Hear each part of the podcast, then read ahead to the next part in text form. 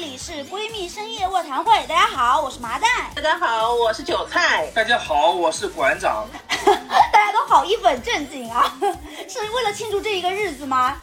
因为明天是天一个非常重要的正能量的日子。没错，因为明天就是这个七月一日啊，香港回归二十五周年的一个纪念日。不知道从什么时候开始啊，港就变成了一个形容词，仿佛只需要简简单单的一个井号键，就能把这个世界上人口密度最高的地区之一凝聚成一个社交平台上的符号。港式奶茶、甜品、早茶、港乐，香港的烟火气呢，藏在这些冉冉升起的带着香味的烟雾里。也正是因为这些不同的气息，组成了一代又一代人的香港记忆啊！我相信，就是不同年代的人对于香港都一定有他们这个特殊的记忆。被港风模糊了的真实的香港到底是什么样子的呢？那这一期的闺蜜深夜卧谈会呢，我们也是邀请到了不同年龄阶层的四代人啊，让我们一起在这个声音中重回一九九七，一起来聊一聊那些年我和我的香港故事。首先欢迎到我们今天的这个嘉宾，来自之前在港大读新闻学研究生的番茄，让我们欢迎到番茄。欢迎番茄，Hello 欢迎番茄。我是番茄，我自己本身是重庆人，读书在本科以前都是在大陆，然后研究生去港大学了新闻，嗯、所以嗯，在香港可能前前后后待了有一年多的时间，嗯、所以对香港的一些文化，还有包括美食，包括音乐。港片我自己都还是挺喜欢的，对啊、对，所以大家一起来聊聊这个话题。太好了，明天就是这个香港回归二十五周年纪念日了嘛。那我相信对于番茄来说，因为番茄是九五年的吧，就还比较小。九七年的时候，番茄可能就也没有什么印象，但还是想要问问大家啊，就是说一九九七年的时候，你们大概多大？也不一定要告诉我，也不要不一定要告诉我正确的年龄数字啊。那个时候就是说香港回归有没有给你们留下一些什么比较深刻的印象？我是看过那个就是交接仪式的，这算不算暴露年龄？那我也是看过的，那我也是看过的。过啊。我们那时候是必须必须的，好吧？那我看。那我太小了，我这不是必须是兴趣爱好，没有啦。我我有点，我还有印象那个时候的那个交接仪式，就是我记得交接仪式上有那个两边都有派出，应该算是军队的人吗？就是那个交接仪式里面都有仪仗队，的仪仗队。仪仗对对仪仗队的人，然后就当时我在小时候那时候年纪还比较小，然后当时印象就是两边仪仗队的走姿那个姿势，然后还有包括那个仪式的那种动作都差别非常大，就是非常的印象非常深刻。是我们这边的那个仪式感，就是包括他的那个动作的整齐度，然后包括那个动作的力度，都和对方 形成了一些鲜明的对比。就是这是我印象当中第一次，好像特别有印象，就是我们的仪仗队的那种气势，还有当时仪仗队的那种整齐的那种感觉，印象非常非常深刻，一直到现在。嗯，就而且当时因为是有两国的这样的一个交接的一个对比。所以就当时是第一次吧，对这个我们国家的这个仪仗队的我一个非常非常深的一个印象。我也一样，我也不怕暴露年龄。我那时候呃是刚上高中的，那你真的也是有点年龄了。对你你这不是七零八零，总要得有个代表，对吧？嗯啊，我就是老人代表，老一辈代表。对，那我那时候是个高中生，然后是我最最好的那个花样年华，对。但是我一样的要要回家要看电视要写作文，然后还有一个印象深刻的就是当时我们一个同学的哥哥，我印象特别深刻，就我我同学的哥哥他是被选中到了那个驻港部队，当时我们觉得这个事儿太帅气了。然后你那同学就一直有在跟你吹嘘他的哥哥他们这样子。他不是跟我吹嘘，他是跟全班吹嘘，全校那个吹嘘。这个确实是一个非常值得骄傲的一件事情。对对对，我们那时候也不理解什么帅不帅的哦，反正感觉就特别那个出圈的一个事儿。用现在的话说，是我应该就是也比较小了，九七年的时候也还没有上小学，然后因为你 确实没有上小学。其实九七九八年对我来说是有两件印象非常深刻的事情。九七年的时候，就是那个时候，我记得我们家门前还有一块菜地啊，我还在那个菜地里面捉蜗牛，然后就听到那个房间里面，然后我爸我妈在那边说说回归了回归了，然后我就跑进去跑进去看那个电视，因为小的时候对升国旗这件事情要肃然起敬嘛，就是不管在什么时候，只要听到国歌声响，你就要站直了，然后敬礼，然后那个时候电视里面就放出那个国歌声，然后我站得笔直笔直，然后我还给他我还给他敬礼，印象非常深刻是这这样一件事情。但其实你说这个电视机里面到底放了什么东西吧，我也没有什么印象，但是就这一个非常有仪式感的行为，让我一直记到了现在。我还是想问问这个两岁的番茄。你有没有一点点什么记忆？呃，是这样子，就是九七年的时候我是两岁，但是虽然那时候的事情不太能记得清，但是还是会有一些印象，就主要两个吧。因为我爸爸自己是年轻的时候是玩乐队的啊，然后他呃他很喜欢粤语歌，很喜欢美国的 country music，就是这是两乡村音乐，对，就是这是他最喜欢的两个音乐流派。然后我爸在家里，他会经常弹吉他。嗯，小的时候，我跟他们住在当时的集体的公司分配的房子，然后挨家挨户隔得很近。我妈就会抱着我，那时候很小，然后我爸就会在院子里面唱歌。他一般会唱张国荣的《春夏秋冬》，这个我很记。其实回归这个事儿，我当时没有什么印象，但是后来是我去香港读书之后，有一次。呃，路过那个湾仔的会展中心，嗯，然后我我们就特地进去看了一下。后来有通过一些影片啊回忆那个瞬间，我自己觉得，对于那个时候的年轻人来讲，它还是一个记忆片段中比较兴奋、比较振奋的一个时刻。就是当你自己在到达那个事件发生的特定的场景的时候，你的那个感受其实是可以跟当下连接上的。我自己是。感觉就是有一种时空的对话，虽然九七年的时候你不记得，但是比如说零七年的时候，你站在那个地方看的时候，你还是觉得你在跟这个历史、跟这一段历史有了一个时空的对话。嗯，是的，特别好。其实关于这个香港回归，我记得去年还是前年的时候，我们在看是我和我的祖国吗？里面不是也有讲到那个就是香港一秒钟的那个事情吗？那个钟表师傅一定要把这一秒钟对齐，因为。这一秒钟都不能差。从这个一九九七年七月一日零点开始的这一秒，香港回归属于我们中国了。这一秒都不能差。其实这个事情也是让我对这个回归这件事情重新燃起了一些印象。那你们最早最早抛开回归这件事来说，对香港的初印象大概是什么样子的？我觉得最早有印象应该还是从电视剧里的印象吧。早期的 TVB 的片子的印象还是挺深刻的。嗯，但是在因为我是到了大学才第一次去了香港，然后在那个之。之前的很多印象都是基于两块，一块是。TVB 的电视剧，就是随着 TVB 电视剧的置景的变化，我对香港的印象也会从比较古早，然后慢慢慢慢现代化起来。然后还有一个比较早期留下的印象是我爸爸之前在香港待过一段时间，然后他是在那个深圳、香港都待过，然后当时他就会带回来一些就是他评价里的香港的一些印象，就说到就是呃香港和上海，因为我们是在上海，就会跟香港和上海去做对比，就会说有点。像，但是香港就是有很多的马路上面有很多暴露的水管，然后所以马路上到处都是滴滴啦啦的水坑，这是我印象当中很具象的一个香港的一个画面。在我自己没有去过之前，比较早的时候给我感觉就是香港给我的印象还是。蛮市井的一个地方，就是反而跟它比较国际都市的那种，就亚洲四小龙啊这种印象不太一样。当然那个也是另外一块印象，但是从具象的有画面感的印象来讲，讲是比较偏向市井的，就是有 TVB 的那个片子里的一些小市民的生活，然后也有我爸爸跟我讲的那种市井的一些街道的那种印象。所以最开始对我来说，香港主要是另一个上海，很市井、很像的一个地方，这样的感觉。嗯，我能讲一个男生的视角吗？可以啊，我不知道。我不是 你无所谓，你本来就应该讲一个男生的视角啊。不是，我觉得我讲了你也会剪掉的。就是就有一个词，可能你们现在这个零零后可能都不太知道这个有一个词啊，跟香港那个相关的。你们知道有一个词叫三级片吗？二级片，那个时候还叫二级片。没有，我们那时候只有三级片，没听说，我没听说过二级片。不是，对，就是人民那个 R R R F P 那个 R，以前叫二级片。二级片。我说的是一二三四的。啊，我说的是一二三。我知道你说的那个香港三级片。对，就金瓶梅什么的。呃，对，因为因为我我们那个就是九十年代那个时候我十几岁嘛，就是小男生在一起，对对，大家最感兴趣的。当然我们也看啊，也也有那些什么香港的武侠片，《天龙八部》啊，什么《神雕侠侣》啊，也会看的。但是就是说，如果你让我印象最深刻的，现在让我给我印象最深刻的，可能就是这个这方面的启蒙吧。对一个男生来说，我可以讲具体一个事儿。我第一次看这种片子的时候，是我跟我一个同学去，很紧张，然后害怕大人看到，都是有点发抖的，然后买那个票进去都想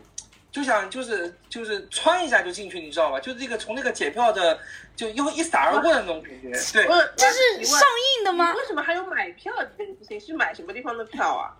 就三级片的票啊上映的吗电影？院吗？啊？什么在？电影院买吗？在电影院可以看吗？不是不是不是，你们不知道在这个当时在除了有电影院，还有叫录像厅的一个东西吗？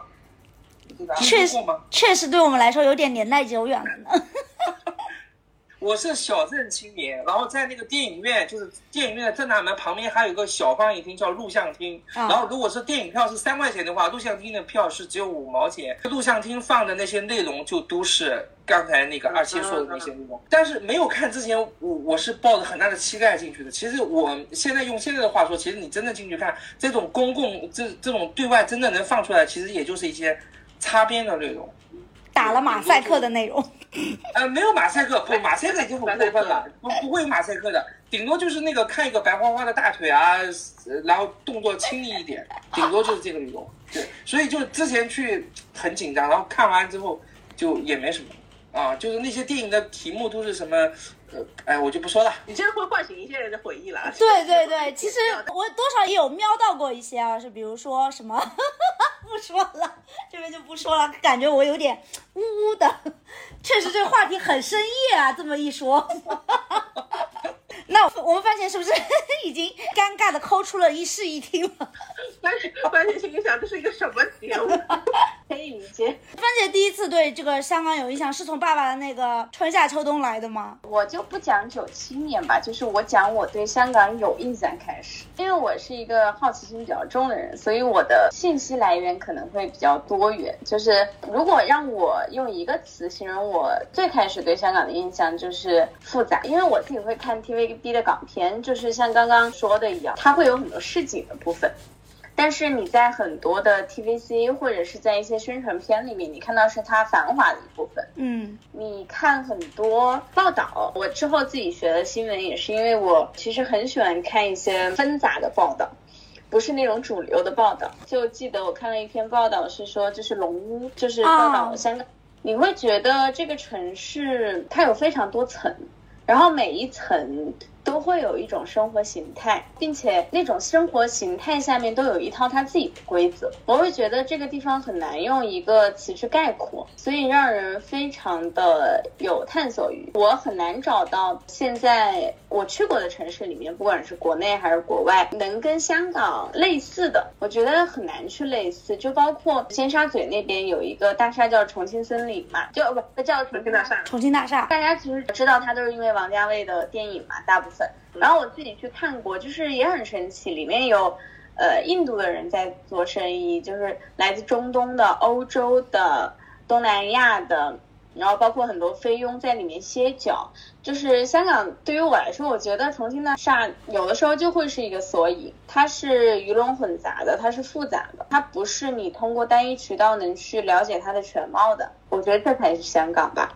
嗯，对。就像一个人一样，人也是有很多面，比如说展现出来，跟我朋友是一面，或者说跟不熟的人是一面，工作上是一面，恋爱上是一面。其实香港也是一个特别复杂、特别像人的一个城市，就是感觉有很多多样性，不仅仅是说我们看到的经济非常发达的，可能有摩天大楼，或者是维多利亚港这一些，也有像是刚才我们番茄讲到的这个龙屋啊，这一些贫民窟里面的那些人，然后睡在只有几平方米的一个房子里，确实是有。我今天也看到这个，在这个龙屋的一些照片啊，有时候又会觉得这个城市给人的感觉很割裂。不知道韭菜和那馆长会不会有这样的感觉？我觉得这可能是一个城市，它可能发展到一定的经济水平以后，它就自然而然会有一种分化吧，就是他会有非常底层的生活，也会有在过着。呃，所谓人上人的生活的一面，就是所以他折射出来，可能就是在经济越发达的地方，他的这个人的这种生活的分化会显得更加的明显，就会有这种感觉。就是我之前的对香港的印象是那种印象了，然后但是我自己第一次去香港的时候，确实也是会感觉到，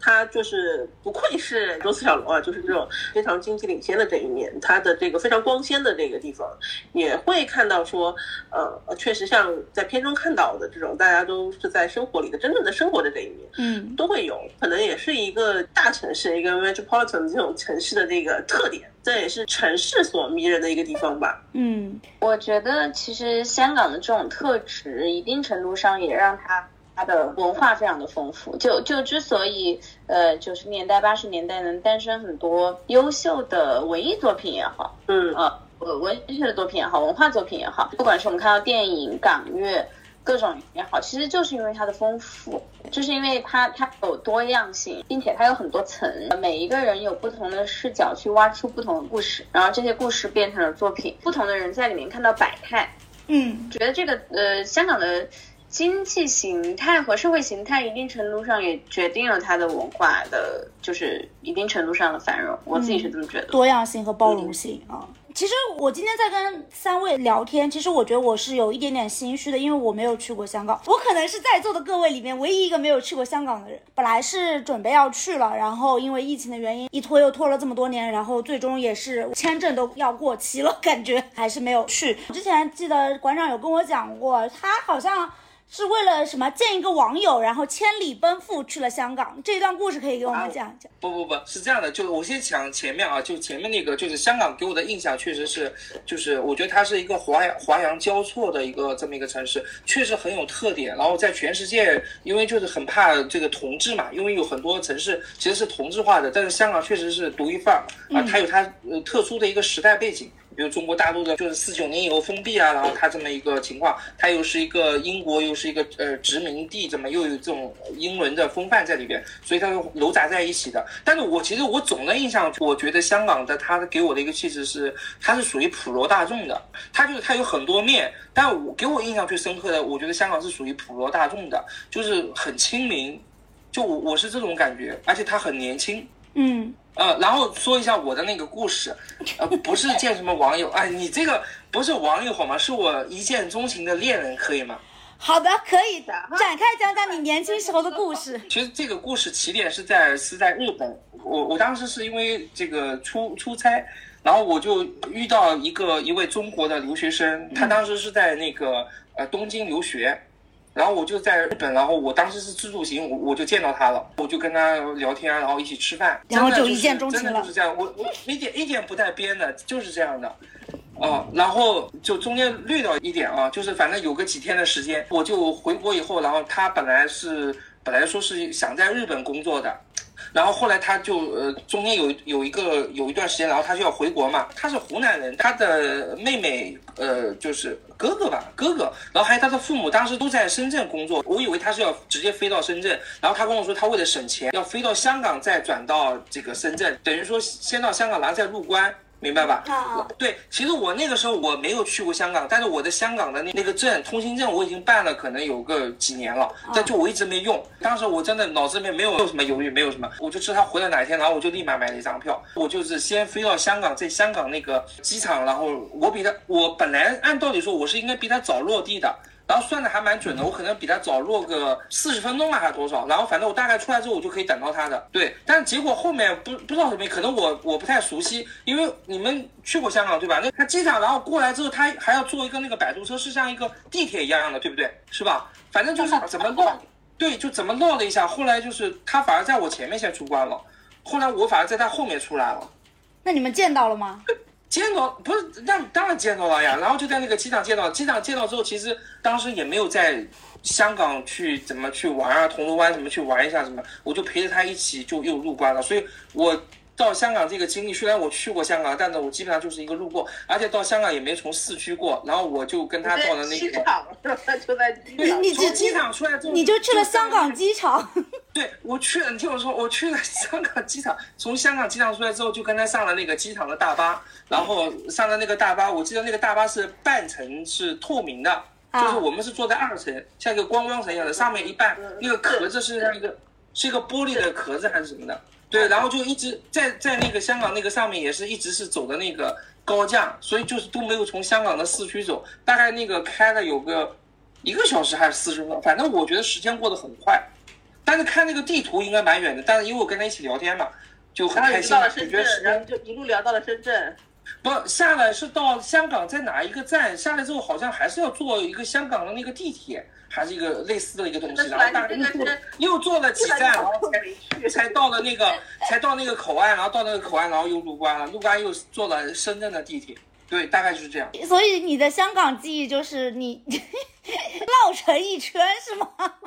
不不不不不不不不不，我跟你讲，但是但是我虽然就是香港城没进，但是香港的氛围我感受到了，因为我等到他之后，我上了那个那个香港那个大巴，我觉得那个大巴就特别不能用浪漫来形容吧，反正那个大巴就是双层的，我没有坐过，那个上面一半还是那种透明的，只有在就是电影视里面那个欧洲的那种我才坐过。对，然后我跟他两个坐在最后一排，然后就就聊什么我也记不清了，反正就很开心。然后我们看到那天就是天上那个虽然是晚上，但是我觉得那天天不是特别黑，是可以看到那种深蓝色的，然后还看到那个淡淡的那个白云的云絮，就是我可能就这辈子都不会忘的。然后我跟你讲，就是后来我跟他在深圳不是又待了几天没有一起玩嘛，然后最后我我我要回来了，呃，我回来的时候，然后他又。到那个深圳的机场去送我，送我之后我就把我身上所有的钱什么，他还要去那个日本干嘛，我全部给他了。他到送的时候，我们就挥手再见的时候，当时我们都知道我们这一辈子再也不会再见了，就这样的。然后我馆长，我不用，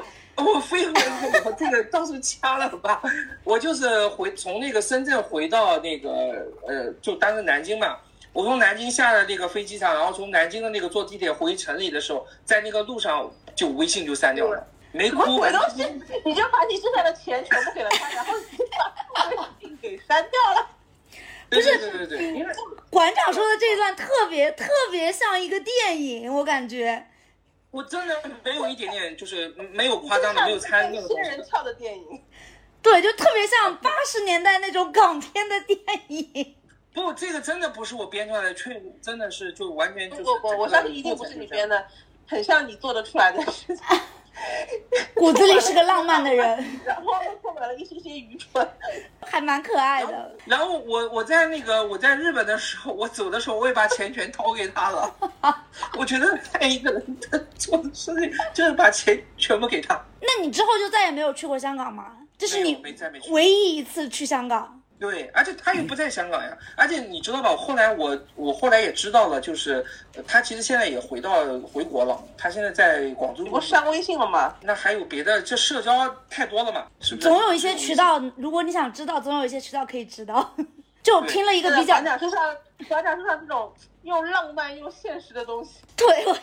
一时也不知道怎么说，但是我就觉得可能这种分裂性也跟香港就特别契合，我感觉。番茄有没有在这个香港的这么一年多的一个经历里面，有没有特别印象深刻的一些故事可以跟我们说一说？啊，是这样子，因为我们有一门课是那个那个 documentary，就是拍纪录片哦，然后我们是自己去做选题，每个人需要。拍四期，对，然后去跟香港的文化相关嘛，因为大家可能对香港有一个比较普遍的印象是它的霓虹灯，对，就是旺角那一带会有很多霓虹灯。然后我毕业的那一年是正好香港的大部分的霓虹灯牌都要拆掉。对，那个时候我就去费了很多功夫，找到了一个做霓虹灯牌的师傅，然后就去跟他聊了很久。这个过程并不是说我对霓虹感情就可以等会儿再说，但是这个部分让我印象非常深刻的是人与人之间的沟通隔阂的问题。因为其实香港其实熟悉的大家都会知道，就是如果你说粤语的话，他他会对你非常友善。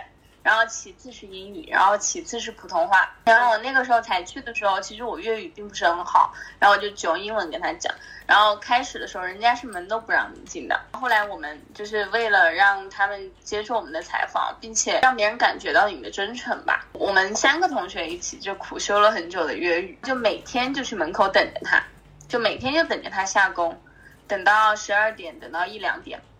他一开始都是很冷漠，然后突然有一天，我现在都记得，就是他给了我一杯，我们也是在门口等，因为他每天就是拆下来的那些灯牌，他需要做处理，还是很忙。然后有一天可能也是十二点过了，我在那个店铺门口，我们就在那蹲着，然后拿着摄影机蹲着，就是问他能不能聊十五分钟。他就突然有一天给了我一杯咸柠七，嗯，就是话梅，然后倒上冰的雪碧。倒给我，那时候你会感觉到说，嗯，不管文化相不相同，语言相不相同，大家曾经之间或者是有一些偏见，你那个时候会觉得就是真诚还有耐心是非常强大的一个武器。那个时候学新闻嘛，其实我们有有一门课是讲沟通技巧，就关于怎么取得受访者的信任，包括怎么去跟受访者沟通。其实我觉得人生过程当中还有挺多这样子的事情的，就是你会学到非常多的理论，也有非常多的道理指导你去怎么做。但是其实很多人会忘了，就是大家其实最有力量的一个武器就是很真诚。嗯，就是我我们就是每天在那儿候着，他就最后就就是真的给了我那杯咸柠气之后，我就问他能不能今天聊十五分钟，他就说那你们明天来，就是我们明天留出时间。就是这个也是我觉得呃学新闻比我学到的其他新闻理论更重要的地方。我现在就是不管是碰到俄罗斯人或者英国人或者任何的 background，你都可以很好的去敞开心扉去沟通，然后你可以收获非常多的东西。我我后来也会推荐非常多的学弟学妹去香港读书，也是这个原因。香港它它以前有一个比喻是说它是。Eastern 和 Western 的 culture 交汇处，嗯，就是你会遇到非常多的文化冲击，能想到可能你在任何一个地方遇到的文化冲击，你可能在香港都能碰到。然后你会碰到非常多的弊，但是你会成长的非常快。你看待世界的眼光和跟人沟通相处的视角会开阔非常多。我自己是觉得那一年当中，我自己受益最多的是这个，而不是说一些知识或者是文凭啊什么的。嗯，就是刚刚听了两个故事，我都觉得香港就很像一个真实的片场的那种感觉，就感觉每个人分享的故事都好像一部片，不管它是电影。还是纪录片，就感觉都是特别有那种片影片的那种画面感的那种感觉，而且有那种影片的那种质感在里头。即便我只是听这个故事啊，就就进入到那个画面的那个感觉，感觉好像能有一个城市，每一个人发生的故事都能像一部片子一样，这还挺挺特别的这个城市。嗯，它作为一个承载体啊，好像它就是有一个滤镜在那里，不管你的故事说出来是什么样子，但是它就上了一层叫做香港的滤镜，然后你就会觉得。特别有氛围感，就整个就画面感就这样出来了。对对，是的，是有那种感觉，就是有那种港风滤镜，是那种感觉。没错没错。那我们韭菜有没有一些不一样的故事啊？我的故事就嗯，可能是一部卡通片。第一次去香港其实很仓促，就是跟我去很多国家的第一次都一样，就是都是为了追星。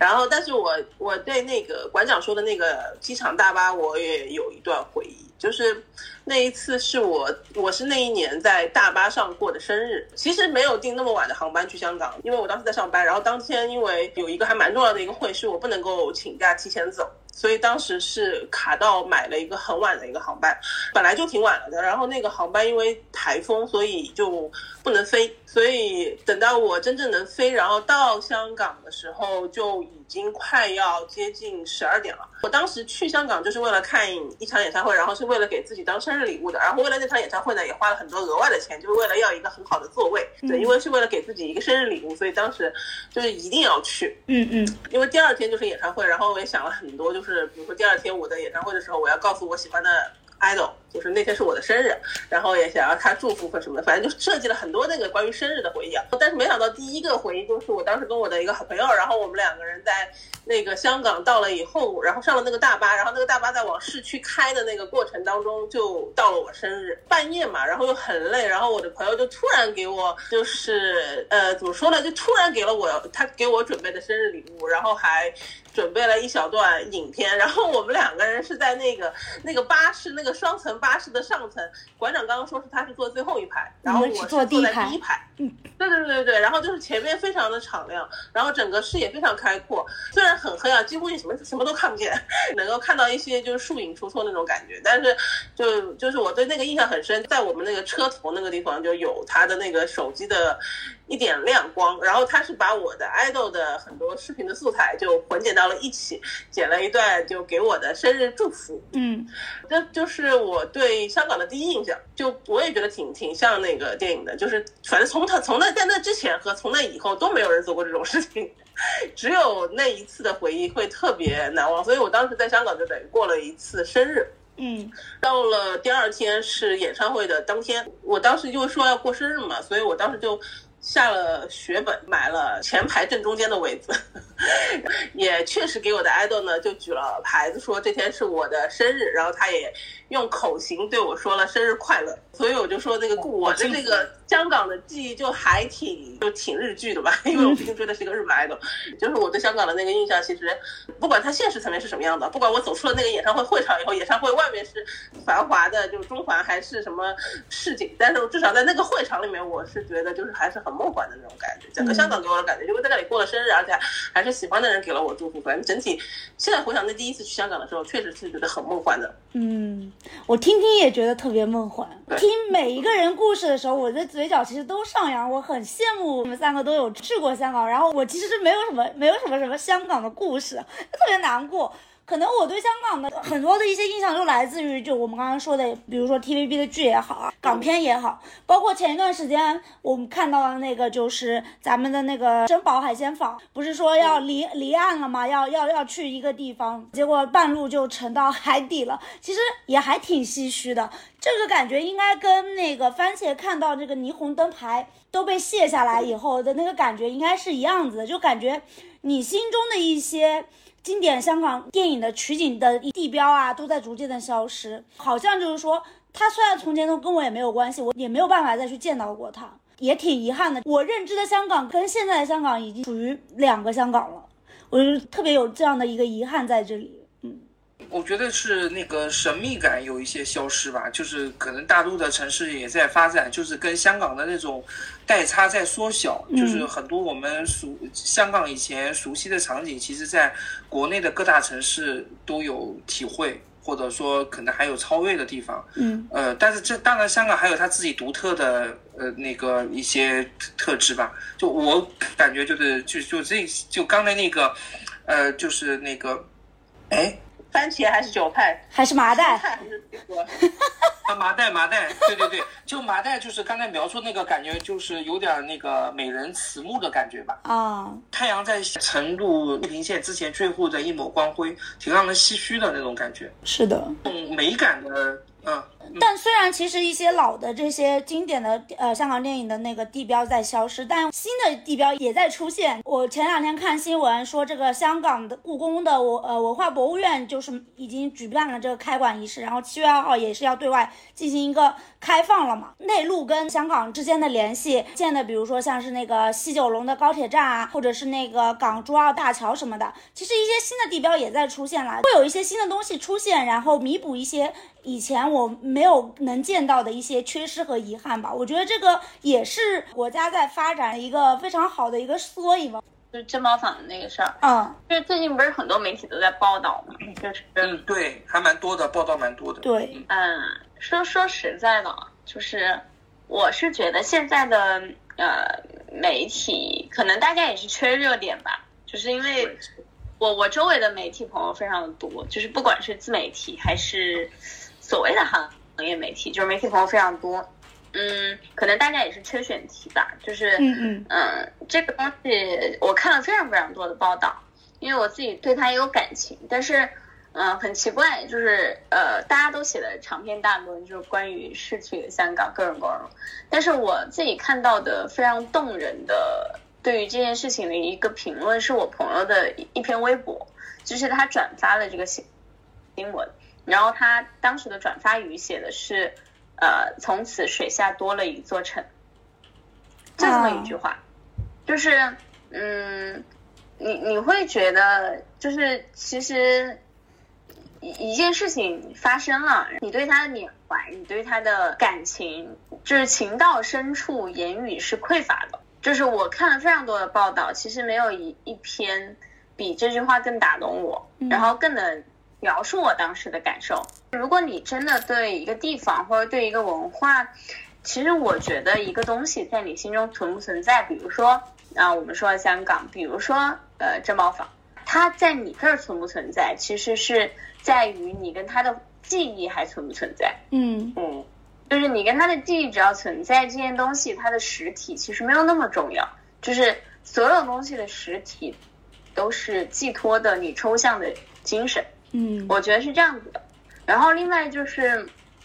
刚刚聊到说香港，呃，有没有美人迟暮，或者是嗯那种夕阳余晖的那种感觉。我觉得某种意义上来讲是有的。然后刚刚刚刚也讲到说有有一些新的地标，我觉得是这样，就是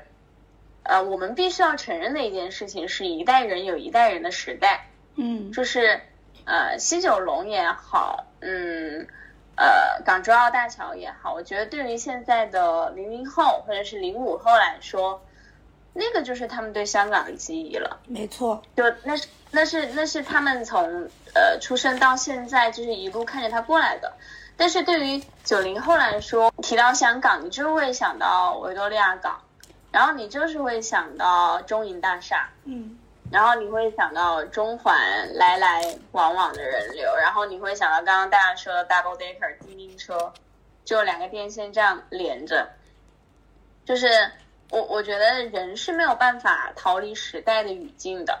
就是我觉得这个东西不是一个弥补的关系。你说，呃，香港的很多东西它现在没有了，呃，它是不复存在了吗？我觉得也是存在的，然后。你说新出现的东西就是能替代那些东西吗？我觉得也不一也不一定，而且我觉得也不需要替代。嗯，每一代人其实拥有自己那一代的记忆，它是无法逃避且很美好的事情。还是每一代人都有自己每一代人的这个集体记忆，这样子大家在回忆起来，在看到的过往的历史中，也不会有一个重叠性，而且这样能够感觉到它的历史是一个多样性的，从一而终贯穿下来，并且多样的、美好的、包容的，嗯。而且就是人容易有一种怀旧的情绪，而且会觉得过去的都是好的，现在的都是对吧？人就就很多人会自然而然有这么一种情绪。其实这个事情也不仅发生在香港的身上，比如我们看到一些欧美的拍的。片子或者一些欧美作者写的一些小说或什么，他描绘过去的巴黎、过去的伦敦或者过去的布拉格或什么的，也是比现在的要好，对吧？那比如说像我们现在中国很多就是大陆的作家写上海，他也觉得啊，这个过去的上海已经消失了，也会这么有这么一种情绪。对吧？就是现在的香港可能也上海有国际化了，也现代化了，它有一些年轻的一些新的东西，可能有一些呃旧上海的一些东西，格调腔调，可能也就是封存在那一个特殊的时代里边。是，而且我们也很难说，因为现在我们看到的这一些，也就是在为未来的人们创造历史，未来的人们也也可能会在羡慕我们现在经历所经历的历史。所以这种这个事情还是要辩证的来说，所以就大家也不要特别难过吧。我们经常都会说，对于香港，好像我们就只能回味了。我们一直都是在回味，呃，八九十年代的香港。其实现在的香港也有它一些好的地方，有也有新的地标在出现，也有新的记忆在出现，也会让人们留下一些、创造一些，或者是说书写一些新的历史给到后面的人。好啦，那今天的节目到这里就要结束了，快来节目下方的评论区与我们留言互动吧！当然也别忘忘了在网易音乐搜索“生图 radio” 订阅我们，也可以在小宇宙、QQ 音乐、喜马拉雅、汽水二等 APP 搜索“闺蜜深夜卧谈会”订阅同步收听更多青年亚文化，跟闺蜜深夜卧谈会一起观察。我们下周再见，拜拜，拜拜。赢过一串暗淡艰苦的挑战，无言地干心积藏